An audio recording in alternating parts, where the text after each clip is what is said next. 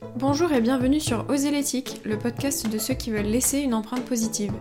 Mode éthique, écologie, entrepreneuriat engagé, slow life, respect des animaux, cheminons ensemble vers un quotidien plus éthique. Au fil des épisodes, Minu sur Terre, marque de mode éco-responsable et vegan, vous livre toutes ces astuces et donne la parole à ceux qui agissent. Je m'appelle Emma, je suis responsable web marketing chez Minu sur Terre et je vous souhaite une bonne écoute. Aujourd'hui, j'ai le plaisir d'interviewer Aurélien Jagot, cofondateur de la marque de jeans éco-responsable Épopée. J'ai adoré tourner cet épisode avec Aurélien qui nous fait découvrir l'envers du décor de cette si jolie marque. 100% transparence, voilà deux mots qui résument très bien notre échange. Choix des matières, fabrication, co-création des produits, tous les sujets sont abordés pour vous faire découvrir leur démarche en profondeur.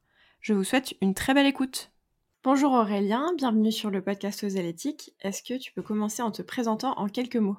Euh, écoute, salut Emma. Euh, bah, je suis cofondateur, euh, je m'appelle Aurélien, je suis cofondateur de la marque Épopée, qui, on, va, on va y revenir, mais une marque de vêtements pour femmes éco-responsable. Ok, est-ce que justement tu peux un peu nous présenter Épopée? Ouais, bien sûr. Alors, Épopée, c'est une marque donc destinée aux femmes, une marque éco-responsable, donc on a tendance à dire qu'on fait des vêtements conscients, à savoir éco-responsable et basé sur la co-création. Euh, L'idée, c'est qu'on fasse des vêtements un peu qui ont des choses à raconter. Donc, euh, en gros, autour de la création et du développement, euh, parce que c'est un, processus qui est assez, euh, comment dire, plein de surprises et de rebondissements. Et c'est aussi pour ça que qu'on a appelé notre marque Épopée. Et euh, comme tu le sais, c'est un, un, changement qui est très très récent. Je pense mmh aussi en parler. Ouais, donc euh, est-ce que tu peux euh, nous, raconter un peu l'histoire d'Épopée depuis euh, ses débuts? Comment est-ce que l'idée a vu le jour? Comment est-ce que tout ça s'est déroulé? Depuis combien de temps vous existez aussi? Alors, la marque existe depuis à peu près 9 ans. On est, on est deux cofondateurs, Elicia et moi-même pourquoi on a voulu faire du jean euh, pour plusieurs raisons parce que de base c'était un produit qui nous parlait euh, tout simplement sans qu'on y connaisse quoi que ce soit. Euh, voilà on avait euh, tous les deux un petit peu personnalisé nos propres jeans quand on était jeunes chacun de notre côté. Et puis on a voulu se lancer s'est posé la question du jean après voilà en, en intellectualisant un peu le truc on s'est aperçu que le jean c'était un symbole un peu de, de liberté confort robustesse et euh, qui s'est affranchi de pas mal de codes aussi, et, euh, et c'était notre cas aussi. Donc euh, on s'est dit que ça nous ressemblait plutôt bien. Donc voilà, en gros, on est parti du jean à la base, mais maintenant on fait un petit peu plus que du jean. Et à la base, vous veniez de ce milieu-là, de la mode, ou pas du tout? C'était vraiment votre cheminement qui vous a mené là?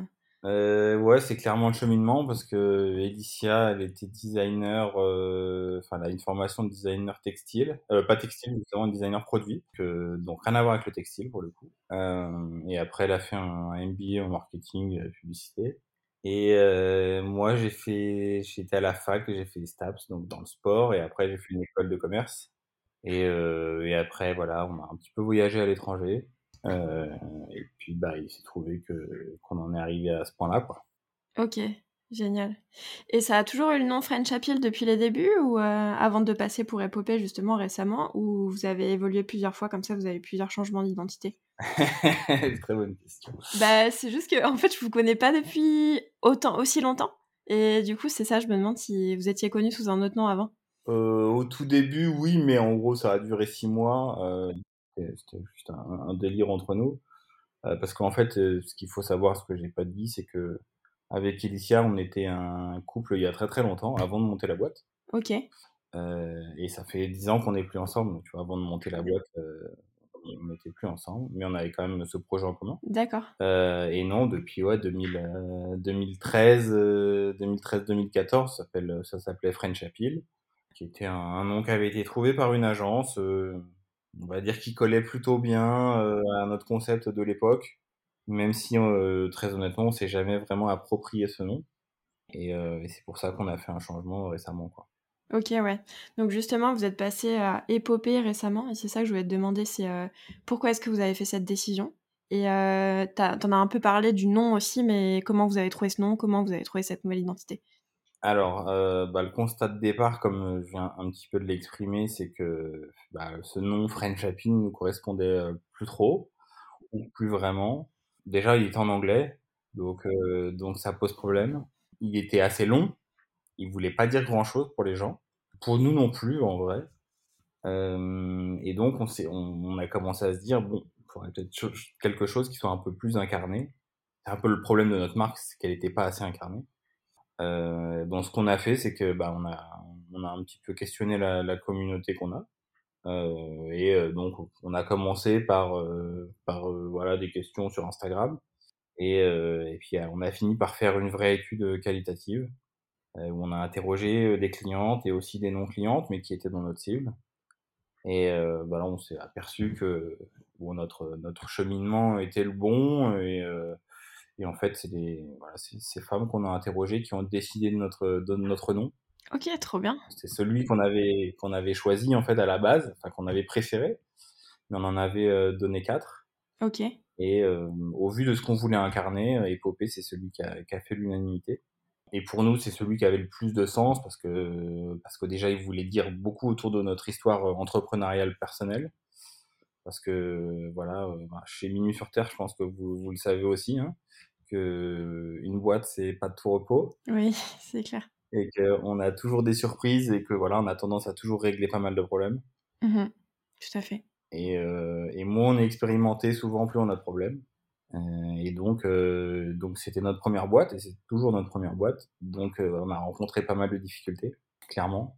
Après, l'idée aussi derrière ce nom, c'est de voir la création de chaque vêtement comme une épopée en soi. Euh, et en, plus, euh, comme on veut donner un, côté un peu plus euh, féminin et féministe à cette marque, l'idée c'est de mettre en avant un petit peu la femme à travers l'histoire. Et, que bah, ça a du sens avec le terme épopée. Quoi. Ok, trop cool. C'est super intéressant parce que même par rapport à votre processus de rebranding, un petit peu, vous avez eu le même cheminement que comme vous faites avec les produits. Quoi. Vous êtes parti sur de la co-création, même pour votre identité. C'est top.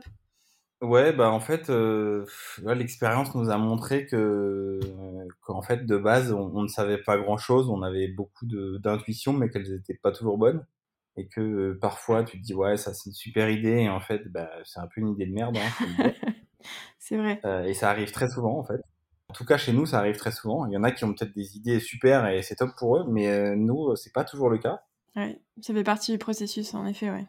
Bah ouais, entre le, ce que tu veux euh, montrer et ce qui est perçu, c'est euh, il y a souvent un gap. Ouais, tout à fait. Euh, et euh, au final, on s'est dit bah voilà, plus, plus, la communauté et ceux, ceux qui nous aiment bien, enfin celles en, en l'occurrence nous aiment bien, euh, participent, que ce soit pour la création des vêtements, mais aussi pour voilà ce qu'elles veulent entendre, ce qu'elles veulent voir, ce qu'elles veulent qu'on soutienne comme cause. Ça, ça, a plus de sens quoi. Nous, on va on va perdre du temps à faire les trucs qui leur correspondent pas, et c'est pas ce qu'on veut faire. Ouais. Puis peut-être que des fois, on est perçu plus clairement de l'extérieur que quand on a la tête dans le guidon et qu'on est dedans en train de bosser et de continuer comme ça l'épopée entre guillemets. Et, euh, et qu'on sait pas comment on est vraiment perçu de l'extérieur et ce qui nous définirait le mieux quoi. Donc c'est super intéressant. Bah ouais c'est exactement pour ça qu'on a fait euh, cette, euh, cette démarche là tu vois parce qu'entre nous-mêmes ce qu'on perçoit de notre marque ce que notre entourage perçoit de notre marque et ce que les gens qui nous connaissent pas perçoivent c'est hyper différent donc, il euh, fallait vraiment qu'on fasse un, un point là-dessus et euh, qu'on remette les choses un petit peu à plat, quoi. Ouais, c'est super intéressant. Et du coup, c'était il y a peu, c'était début mars peut-être que vous avez. Début mars, ouais. ouais. C'était euh, vraiment, c'est hyper récent, c'est encore en cours, c'est-à-dire qu'on n'a pas fini de tout rebrander. Euh, comme tu peux l'imaginer, il y a, on doit réétiqueter des produits, euh, ah, ouais, bien sûr. des flyers, des trucs comme ça, donc tout est encore en cours. Donc la marque est, euh, on va dire, à une petite pause quoi pendant quelques semaines pour se réveiller un petit peu dans les, dans les semaines à venir. Quoi. Ok, ouais, il y a toujours un petit temps de transition. Bah, nous, c'est pareil, on a changé juste d'identité visuelle et le temps de, de tout mettre à jour, il y a toujours un petit temps de latence où il y a un peu tout qui est mélangé, mais bon, c'est comme ça qu'on peut pas tout faire d'un coup. Bah ouais, clairement. Et en, encore plus quand tu changes de nom, parce qu'il y a des gens, même si on n'est pas Lévis, hein, ni Minuit sur Terre, parce que vous êtes plus connu que nous, hein, euh, il y a quand même des gens qui te connaissent et, euh, et bah, ils te connaissent sous ton ancien nom et euh, pour un nouveau nom, ils se demandent qui c'est. quoi. Ouais, c'est ça, c'est normal. Ouais. Donc, euh, t'as beau communiquer, envoyer des newsletters, faire euh, de l'Instagram et tout, tu sais que t'arrives pas à atteindre toute ta communauté et qu'il y en a qui passent, qui passent à côté. Quoi. Ouais, c'est clair. Et tu disais du coup que vous concevez des vêtements conscients, donc euh, de manière raisonnée, dans des ateliers européens. Est-ce que tu peux un peu nous, nous, en dire plus sur la fabrication de vos produits, sur les matières, le processus de fabrication, etc. Alors, les matières, on fait en sorte qu'elles soient toujours le plus éco-responsable possible. Et c'est vraiment un cheminement à savoir que euh, la matière qu'on utilise aujourd'hui, peut-être que dans, deux ans, on considérera que ça ne l'est pas assez. Euh, donc, on fait en sorte qu'il y ait le plus de certifications possible. Euh, tu vois, il y a un débat en ce moment, c'est que, euh, comme tu le sais, bon, bah, le plastique, c'est pas quelque chose d'écologique. Euh, mais quand tu fais du jean, euh, tu peux en avoir besoin pour, pour des dérivés de plastique en tout cas, pour rendre souple tes toiles, tu vois. Euh, donc nous aujourd'hui on, on, a fait le choix d'avoir beaucoup de coton bio. On a du coton bio qui est certifié GOTS. Euh, on a un petit peu d'élastane euh, qui est certifié GRS, donc ça c'est un processus de, ça veut dire que on a du, du, polyester qui est recyclé. Mais pour autant, ça reste du polyester. Donc on pourrait, on pourrait avoir un débat qui est très long sur est-ce qu'il faut utiliser du polyester ou pas. On a choisi de le faire, mais quand même à minima, savoir moins qu'avant. Euh, et on voit que ça dérange certaines parce qu'il y en a qui disent voilà votre votre produit il est moins souple qu'avant. Ok. Et en fait, euh, c'est toujours la balance, soit l'équilibre à trouver entre euh, il faut que ce soit confortable, beau évidemment, euh, mais aussi, euh, enfin voilà, il faut que ce soit éco-responsable parce que c'est nos valeurs. Donc, euh, donc ça, c'est pas c'est pas évident cette transition non plus. Avant, on avait des toiles qui étaient à 80% d'élasticité et tout. Même si elles étaient, euh, elles avaient des certifications en éco-responsabilité, c'était moins drastique que maintenant.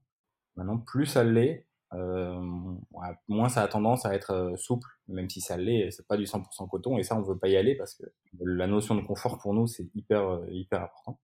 Donc il y a ces matières là.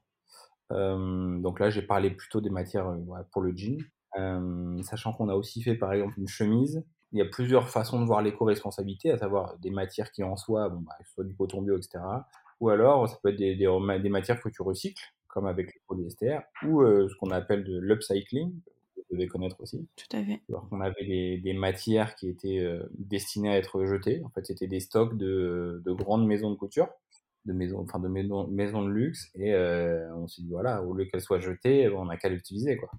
Et donc, on peut se dire que la meilleure façon d'être éco-responsable, c'est carrément de ne pas avoir à produire. Bien sûr. Et, euh, et dans ce cas-là, c'était possible, donc euh, on l'a fait pour notre chemise. Quoi. Ça, euh, c'est sur la partie des matières. Est-ce que tu veux qu'on parle un petit peu de la production en elle-même Oui, tout à fait. Après, j'allais te poser une autre question pour les matières aussi. C'est en, en, termes de durabilité, le fait d'avoir rendu vos toiles moins élastiques, peut-être qu'aussi le jean devient plus solide et du coup plus durable dans le temps, quoi. Ouais, ouais, c'est, c'est sûr. Et en plus, il est un petit peu plus épais. La toile qu'on a choisie, elle est plus épaisse. Mais il n'en reste pas moins vrai que quand tu reçois un jean, euh, bah, t'as envie qu'il soit confortable, forcément. Oui, non, bien sûr, ça c'est, ça c'est clair, ouais.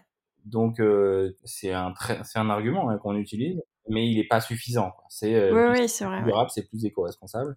Mais forcément, tu as envie de te, te, sentir bien dedans. Et la difficulté avec un jean, c'est que il s'assouplit, donc quand tu l'essayes, il est un petit peu moins confortable que euh, à la suite. Quoi. Oui, c'est clair.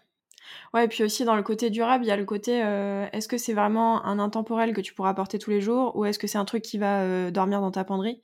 Donc c'est clair que si jamais c'est confortable, tu as envie de le mettre, tu le portes et c'est un achat euh, utile entre guillemets et durable au final quoi. Ouais, clairement. Bah, nous, ça fait partie un peu de nos combats, le côté intemporel. C'est pour ça qu'on se définit jamais comme une marque de mode. Et, pour nous, la mode, c'est saisonnier quoi. Ouais, c'est très saisonnier. Et euh, la fast fashion a tellement envahi un peu le paysage que euh, c'est très connoté pour nous, la mode. Il y en a qui le font très bien, mais c'est pas notre façon de faire. Nous, on préfère quelques intemporels, un peu, on va dire, des basiques que tu as envie d'avoir. Parfois une petite touche de, voilà, de, de couleur ou tout, mais euh, l'idée, c'est pas de faire un truc qui est au bout de trois mois et puis à la mode, quoi. Ok, super intéressant. Ouais, du coup, je veux bien que tu me parles un petit peu de votre processus de fabrication, euh, de la création, etc. Alors, euh, donc pour la fabrication, Enfin, je sais pas si tu veux parler du process d'abord des usines peut-être ou? Oui, tout à fait. Ouais. Okay. Donc des usines, notre principale usine, euh, elle est située en Roumanie, près de Bucarest. On a pas mal tâtonné euh, au niveau des, de la production et euh, vous savez que c'est pas évident la production. Oui, c'est clair. Faut trouver le bon partenaire, quoi. C'est pas. Ouais, c'est hyper dur. Nous, on a tâtonné, on a, on a été en France hein, pendant, pendant 4 ou 5 ans. On n'a pas trouvé le bon. Savoir. Et en France, euh, pour celles ou et ceux qui écoutent, qui diront que c'est qu'une question de prix, c'est c'est pas vrai. C'est-à-dire qu'en France, on a commencé euh, à Marseille, euh, puis après on est passé en Normandie, c'était 50% plus cher. Et euh, bon, ce qui est énorme, tu vois, mais on l'a fait parce qu'on s'est dit euh, peut-être dans la durée ça peut le faire. Sauf qu'au final, on s'est aperçu que le partenaire n'était pas bon. parce que pas de flexibilité, des délais, on te met dans la vue, on te met 3 à 4 mois de délai en plus, etc. Donc sur une année, ça fait beaucoup. Euh, on a fait d'autres tests dans une autre usine, enfin dans deux usines en région parisienne. Bref, ça a été compliqué. Euh, on a pas mal tâtonné comme ça, d'aller de fournisseur en fournisseur, sachant que bah voilà, les, les fabricants ils ont pas pignon sur rue. Tu les trouves pas alors sur Google en disant ouais un fabricant euh, qui est bien, ok top. Oui, c'est clair. En fait, tu galères à fond. Euh, donc vraiment bouche à oreille, salon, etc. Et euh, on a fini par un partenaire qui est en France à trouver cette usine en Roumanie. On n'avait pas spécialement une bonne image de la Roumanie, hein, je t'avoue. Donc on s'est dit bon bah, voilà, le meilleur moyen de, de voir, c'est d'y aller directement. Donc on y a passé cinq jours, une semaine complète. on était cinq jours à l'usine tous les jours et, et on a été agréablement surpris parce que voilà, c'était une, usine qui avait des machines neuves, c'était beaucoup plus propre que ce qu'on a vu en France. Faut pas s'imaginer qu'en France c'est tout rose. Euh, on, travaille avec un délaveur quand tu fais du jean, tu dois, tu dois délaver tes produits, euh, tu dois les traiter. Il y a une usine qui a à peu près une heure de notre confectionneur. Donc, euh, ce qui est hyper cool, c'est que ça, ça, ça, fait quasiment pas de transport. Euh, en France, il y avait une usine qui faisait du délavage. Ils n'ont pas changé leur machine et méthode depuis 50 ans. Ah oui, il n'y en a qu'un seul en France qui fait ce, ce process Jusqu'alors, jusqu'à il y a trois ans, il n'y en a qu'un seul en France, ouais, près du Mans. Ah ouais, c'est fou. Okay. Euh, donc, ouais, ça a été tellement désindustrialisé qu'en France, il y a peu de choses hein, quand même. Bah ouais, c'est ça. faut arriver à trouver le bon partenaire et déjà qu'il y en a peu, ça doit pas être facile. Ouais, c'est pas facile. Et donc, euh, donc on s'est dit go pour la Roumanie, quoi. Euh, encore une fois, si on avait voulu choisir un truc pas cher, on serait allé en Chine ou au Bangladesh, mais c'est pas du tout notre délire. On voulait rester en Europe. Et donc euh, voilà, on a, on a, fait des tests avec eux, c'était sérieux. On s'est dit ok, euh, go quoi, parce que parce qu'ils étaient bien et que bah, trois ans après on est encore avec eux. Euh, voilà, c'est assez, c'est hyper flexible. On arrive à faire des petites quantités euh, parce que voilà, on est quand même une petite marque, on fait de la précommande, etc. C'est pas tout ce que les usines aiment, hein, clairement. Tu vas faire des petites commandes. En plus, euh, bah, je sais pas à l'avance combien je vais produire. Tu me réserves un créneau, mais je sais pas pour combien. Faut trouver de la flexibilité, ouais. Ouais, c'est, c'est difficile à faire accepter. Et c'est aussi pour ça qu'on a eu des problèmes avec les usines, parce qu'on a, on avait aussi testé au Mhm. Portugal une usine pour du jean, mais ça s'était pas hyper bien passé à, à cet égard. Donc, euh, donc la production, ouais, pour, euh, pour les jeans, euh, la majorité de nos produits, c'est en, Roumanie. Et on a aussi fait des t-shirts au Portugal. Mais je pense que voilà, on va peut-être continuer à chercher une ou deux usines. C'est- bien de ne pas toujours dépendre que d'un seul partenaire. Même s'il est bon, le jour où il te lâche, bah, t'es dans la merde, clairement. Et puis après, ils n'ont pas tous les mêmes savoir-faire aussi. Hein. Au Portugal, par exemple, pour le jersey, pour faire du t-shirt ou d'autres choses, ils sont plutôt bons. C'est ça, faut arriver à trouver aussi le pays où il y a le savoir-faire pour, quoi. En plus du bon partenaire. Ouais. ouais. Donc, euh, donc sur la fabrication, euh, voilà à peu près ce qu'on peut dire. Oui, puis ça reste accessible. Au final, la Roumanie, euh, depuis la France, ça doit quand même se, se, faire assez vite niveau transport. C'est deux heures et demie d'avion, je crois, deux heures, deux heures et demie d'avion. Donc au final, quand j'allais à Marseille, c'était trois heures de train. Quoi. Ouais, voilà, c'est ça. Bon, c'est de l'avion, c'est pas la même chose, mais bon, ça reste faisable quand même. Moins écolo, là, on est d'accord, il ouais. n'y a, a, pas de sujet. Euh, et d'ailleurs, depuis, euh, on y du coup, on y allait la première fois, on y allait une semaine. Et après, il y a eu le Covid. Et du coup, euh, on n'a pas pu y aller depuis. L'idée, c'est qu'on y retourne, on y retourne peut-être en fin d'année, là. Euh, mais ça a pas mal bloqué. Enfin, je sais pas comment ça a été de votre côté. Mais... Ouais, nous, c'était pareil. D'habitude, on y va. Je pense que Marie y va deux à trois fois par an, quand même, au Portugal. Et là, euh, pendant deux ans, je pense qu'elle y allait une fois, peut-être. Ou... Ouais, ça a vraiment réduit euh, les les visites qu'on fait parce que c'est vrai qu'on aime bien y aller de temps en temps euh, voir comment ça se passe et puis voir les gens en physique c'est pas du tout la même chose nous en plus on passe par un agent donc c'est vrai que ça nous permet d'avoir directement comme ça des interactions avec les personnes des usines de voir comment elles vont de voir oui comme tu dis si les machines elles ont évolué si euh, si tout se passe bien même d'avoir un ressenti quoi sur place bah bien sûr un ressenti sur euh, comment les salariés ça. les ouvriers ils se sentent c'est hyper important exactement ouais donc euh, voilà, ça c'est pour nous c'est essentiel, mais euh, on n'a pas pu y retourner quoi. Donc euh, là, je pense que ça va être le moment cette année quoi. Bon, on a, on voulait y aller l'an dernier et euh, bah, on n'a pas pu. Et, euh, et, donc cette année, bon, bah, ça va être le moment. Ok, super. Et vous êtes combien à dessiner les produits euh, chez Épopée? Ah, Voilà, on n'est que deux. Ok. On n'est que deux. En gros, Elicia, donc c'est elle qui, qui s'occupe de toute la partie créa. nous, on a externalisé pas mal de choses. Hein mais elle, elle fait des cahiers des charges assez précis, des fiches techniques. Et en gros, en interne, à l'usine, ils ont quelqu'un pour faire le stylisme. Donc c'est pour cette raison qu'on n'a pas besoin de le faire. Et, et, puis après, on a aussi d'autres compétences en externe, soit du community management. Il y en a qui le font en interne, comme chez vous. Hein. Mais nous, on ne le fait pas en interne. Il y a une agence aussi qui s'occupe de l'acquisition, etc. du développement et un peu de tout, quoi.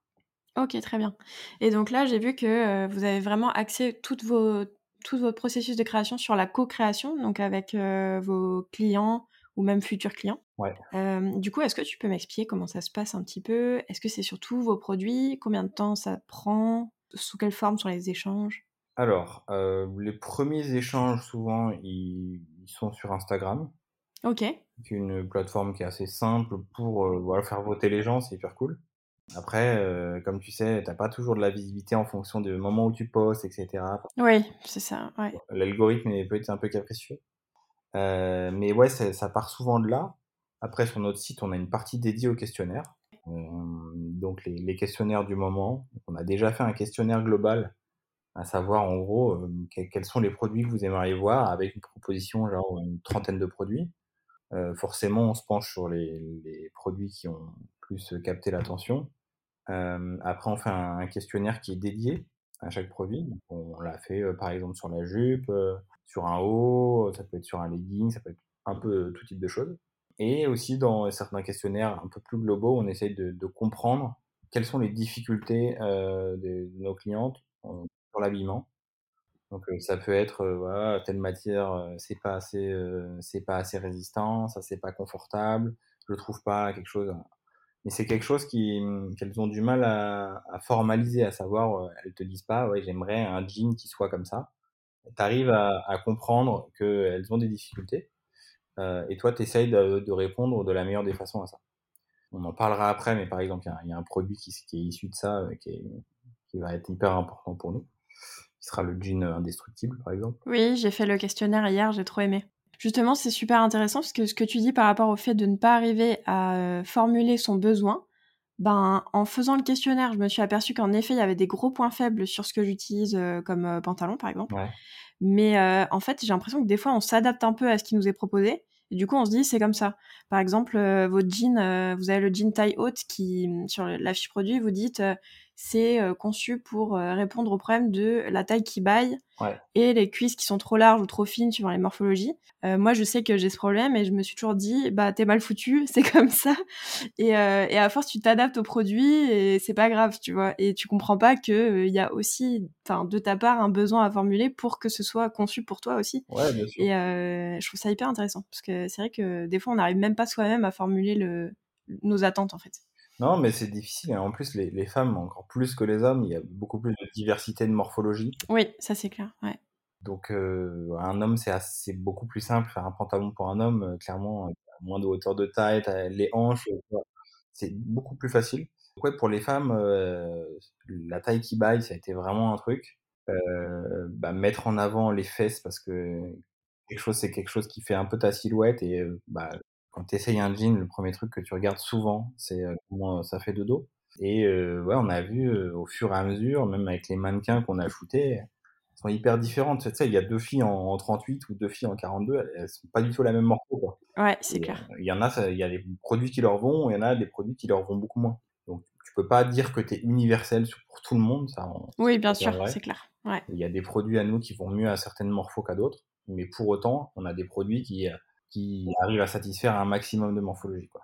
Ouais, c'est ça. Et puis même euh, depuis euh, le début sur vos fiches produits, vous mettez vraiment euh, comme tu dis, plusieurs personnes avec des morphologies différentes. Donc ça déjà c'est top parce que tu peux après toi naviguer et essayer de trouver la personne qui te ressemble le plus et voir comment ça rend sur elle quoi. c'est vrai que c'est ça qui, qui, pêche un peu souvent, c'est que de plus en plus on voit des morphos hyper différentes sur euh, sur les sites euh, de marques de mode, mais c'est pas forcément plusieurs morphos pour un même produit et ça je trouve euh, c'est vraiment ça qui fait la différence parce que tu arrives à mieux te situer sans l'essayer en physique vu que vous êtes en ligne quoi. C'est vraiment top. Bah, c'est un, gros problème parce que le jean, c'est vraiment, je pense, un, des pires produits à vendre en ligne. Ah, c'est clair, c'est un truc qui s'essaye, quoi. Ouais. Et t'as pas le choix, tu l'essayes. Euh, et même, euh, quand bien même, on a déjà fait, par exemple, des euh, petits événements en physique, entre guillemets, Par exemple, pour Noël, tu vois, tu as des salons, des petits trucs comme ça qui se font, des petits, euh, des petits pop-up.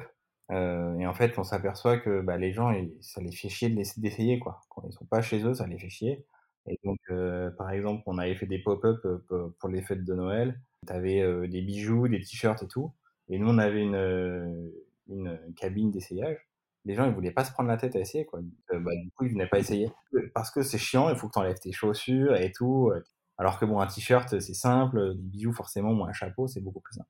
Effectivement, quand tu vois un jean sur quelqu'un, euh, ça donne pas la même chose sur toi, en principe. Tu as besoin de te reconnaître. Euh, des chaussures, ça marche. Des, un t-shirt, c'est plus facile, mais un jean, c'est hyper dur. Donc, faut lever les freins à l'achat et c'est pas évident. Tout à fait. Et du coup, euh, comment vous faites un peu comme ça pour identifier les problématiques? Ça passe aussi sur Insta? Vous essayez de d'arriver à, à, trouver les, les, besoins des clientes, en fait? Vous partez d'elles pour, euh, pour vous dire, bon, il y a tel problème pour le jean, par exemple, tu parlais du jean indestructible. Ouais. Euh, je vais essayer de, d'identifier quels sont les problèmes et après, on va taffer dessus de notre côté, quoi. Alors, en fait, il y, a, il, y a, il y a deux choses, je pense. Il y a, il y a deux volets. Il y a euh, effectivement tous les questionnaires qu'on fait qui, qui, servent un peu à ça. Mais euh, bah, comme vous, on a tous les jours des mails de clientes. Oui, bah ouais, c'est ça. Donc, euh, à force, quand il y a des trucs qui reviennent, tu vois, tu te dis, bah, imaginons, je sais pas, elle te dit, bah ça, j'ai un problème avec l'intérieur de, de, mes cuisses parce que c'est usé, etc. Et quand tu entends ce genre de commentaires fréquemment, tu te dis, bah comment tu peux, tu peux contrer ça, quoi. Donc, euh, tu as le, le, mécontentement des clients, il faut qu'ils te servent. Oui, c'est clair. Quelque part pour améliorer ton produit. Que nous, on n'a pas la prétention de faire euh, que les produits parfaits. Parfois, tu fais un produit euh, et en fait, il y a un truc qui convient pas à certaines. Tu dis, OK, comment on va capitaliser là-dessus euh, Celles qui nous ont, qui nous ont contactés de manière bienveillante en principe pour nous dire, voilà, ça, ça me plaît pas. Comment on fait pour les satisfaire par la suite tu vois? Et parfois aussi, hein, c'est, la co-création, ça sert aussi à ça, c'est que on a déjà fait des sorties produits qui n'ont pas marché, euh, et on a compris par la suite pourquoi, quoi. Ou des produits qui ont fonctionné, mais pas comme on l'aurait espéré. Pour, euh, on se dit ouais, ça a l'air, ça a l'air d'être le bon produit, on a fait des tests, etc. Et finalement, on voit que ça marche pas, et on essaie de trouver tout un tas de raisons. Par exemple, c'est pas le bon moment, il y a un concurrent qui est beaucoup plus gros que nous, qui a fait le même type de produit et tout. Au final, on fait un questionnaire post-achat ou post-non-achat.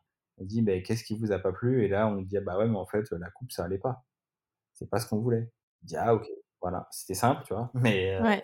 oui, oui, c'est ça. C'est pour ça que la co-création, il faut la pousser au maximum et que bah en gros tant que tant que ton produit n'est pas sorti euh, t'es jamais à l'abri de savoir s'il va marcher mais c'est bien de se sécuriser en amont, quoi. Clairement, de se dire. Euh, oui, c'est vrai. Bah, nous, on a le même souci. Hein. Des fois, on se dit. Enfin, même tout le temps, en fait. Quand on dessine des collections et qu'on essaie de se projeter sur les quantités qu'on va produire, etc., on se trompe hyper souvent. Ouais, c'est sûr. Alors que généralement, on est plusieurs dessus, avec des styles différents, enfin, je sais pas, des entourages différents, etc., avec des gens qui portent plein de choses différentes. Et on se plante hyper régulièrement. On se dit, non, ça, ça prendra pas on a l'impression de connaître un peu nos clientes et en fait, elles nous surprennent tout le temps. Ouais, c'est dur. Ouais, c'est hyper dur. Donc c'est vrai qu'avec la co-création, c'est déjà. Tu as une petite sécurité, comme tu disais, quoi. Ouais, ouais. Mais elle est petite. Elle est petite. Oui, c'est ça, ça reste pas non Parce plus. Entre les intentions et la réalité, il y a aussi un gap. Ça, c'est vrai. Donc ça, c'est ça, c'est toute la difficulté. Et même en termes de taille, tu vois, c'est pour ça que c'est bien de, de faire de la précommande. Parce que pendant des années, quand on a fait le modèle classique avec du stock et tout, qui a des avantages aussi, hein, bah, en fait, tu t'aperçois que tu commandes euh, du 40, du 42, du 44, du 34 et tout, et puis il y en a plein qui en veulent pas, quoi. En fait, elles voulaient du 38. on a le même problème, c'est ça. Il faut essayer de faire la diversité de taille, mais en même temps, euh, la demande, elle est pas très élevée, quoi. Donc c'est hyper dur de se... Enfin, ça doit dépendre des, marques et tout ça, et puis c'est le hasard aussi. Mais euh, nous, c'est pareil, les pointures en chaussures, c'est très difficile à anticiper à force, on a des, stats et on arrive à se situer, quoi. Mais le 35 et le 42, euh, soit ils partent en, deux jours, soit ils partent jamais. ouais, c'est hyper compliqué. Et euh, en plus, nous, on a, on a une difficulté, entre guillemets, c'est que quand tu, tu veux mettre un peu, comme tu l'as dit tout à l'heure, en avant la, diversité de morphologie, on a mis en, avant des mannequins qui ont, on avait un mannequin en 46, par exemple, parce qu'on nous le réclamait, tu vois. Et, euh, c'est très bien, nous, nous, ça nous va mais qu'ensuite, euh, bah voilà, du 46 t'en proposes et personne n'en achète, et puis du 44 pareil. Et, euh, et savoir jauger, on, tu vois, il y a deux jours sur Instagram encore, on nous a dit ouais, euh, là je vois pas de produit en 46. Et en fait, la difficulté, c'est de dire bah c'est vrai. Euh, sur certains produits, c'est vrai, il n'y avait pas de 46, mais en fait, on n'en vend pas du tout, quoi. Ouais, c'est ça qui est compliqué. Et donc, euh, ouais, de trouver la bonne balance, c'est hyper, c'est hyper délicat. Ouais, je suis d'accord. Ouais. Ouais, parce que la frustration, elle est des deux côtés, quoi. Je comprends que, quand on se retrouve, enfin, quand il y a une marque qu'on adore, qu'on trouve pas sa taille, bon, c'est hyper frustrant. Mais quand t'es de l'autre côté et que tu te prends la tête pour, euh, concevoir la, le plus grand éventail possible niveau taille et que ça se vend pas, c'est bon, un peu compliqué, quoi. Ouais, c'est hyper frustrant. Surtout encore plus quand tu es à une époque où on faisait du stock. Et, euh, ça, ouais, euh, c'est délicat. Et d'ailleurs, plus que le stock, donc maintenant on fait de la précommande sur quasiment tous nos modèles, pas que, mais quasiment. Mais à partir d'une certaine taille, en fait, ton produit, il faut que tu commences à le penser différemment. Ouais, bien sûr. Tu vois, quand tu es sur un 38 ou un 40, bah, quand tu passes à 46, 48, il y a des difficultés qui font que, que bah, le produit, tu dois le concevoir un petit peu différemment. La proportion sur les poches, euh, notamment. Quand tu es au-delà du euh, 44, par exemple, tu as plus euh, tendance à avoir des morphos, ou par exemple, tu as les cuisses qui se touchent, donc ça, tu as l'usure qui est plus prononcée. Donc ouais, c'est beaucoup moins facile que ce que ça n'y paraît. Et même si tu veux le faire de manière hyper bienveillante et euh, plus, euh, la plus diverse possible, euh, c'est pas si simple. Surtout quand une, on est une petite marque, hein. on n'est pas Levis quoi. Ouais, bien sûr. Et du coup, vous êtes en précommande sur tous vos produits et la co-création, vous allez aussi le faire sur euh, 100% de vos produits ou il y a aussi des choses que vous allez sortir de votre côté. Alors en fait, on a, on a des, des produits qui sont un peu des best-sellers depuis. euh, Il y, a, y a deux produits qu'on fait depuis 2014. Ok, trop cool. On a un taille mi-haute et un taille haute euh, qui se font depuis 2014. On les a un petit peu modifiés, mais ça reste toujours le même produit. On a changé de toile, on a changé bon, seulement euh, de couleur et tout, mais ça reste le même produit. Euh, les finitions ont changé, on va dire. Euh, donc ça, on sait à peu près que c'est des produits euh, bah, qui marchent plutôt bien, euh, qui jusque-là sont intemporels. Donc ça fait 7-8 ans qu'ils durent, donc c'est pas mal, c'est une belle, Oui, une belle durée déjà. Mais après, on s'aperçoit aussi que euh, c'est des jeans slim, euh, skinny, que euh, ça, c'est moins en moins en vogue le slim et le skinny. Quoi. Donc, euh, donc ça, c'est un truc qu'il faut voir. Et euh, on a euh, un, un petit stock dormant. Aujourd'hui, euh, si on veut être transparent, au total en stock, en jean, tu vois, on doit avoir 300 pièces, c'est rien. Ah ouais, ok. Ah ouais, vous avez peu de stock. Ok. Donc l'idée, c'est vraiment euh, quasiment le zéro stock.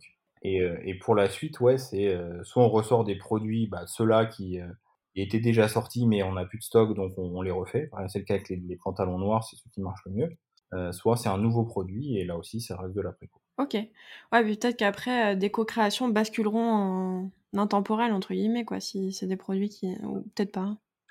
peut-être, peut-être, mais pour ça, il faudrait qu'il y ait un, énorme euh, succès à notre, échelle sur un produit. C'est-à-dire que si demain on sort un produit et euh, on en vend 300, bon, c'est super, mais euh, c'est pas ça qui va nous décider à faire un intemporel, tu vois. Par contre, on en vend 2000, là on va se dire, bon, bah, il y a peut-être quelque chose, tu vois. Comme notre échange était assez long, nous avons découpé l'épisode en deux parties. Rendez-vous le mois prochain pour la suite. Si vous avez apprécié cet épisode, n'hésitez pas à noter notre podcast, à nous laisser un commentaire ou à le partager sur les réseaux sociaux. Vous pouvez retrouver Minu sur Terre sur Instagram et Facebook, ainsi que sur notre site minusurterre.com. À bientôt pour une prochaine écoute.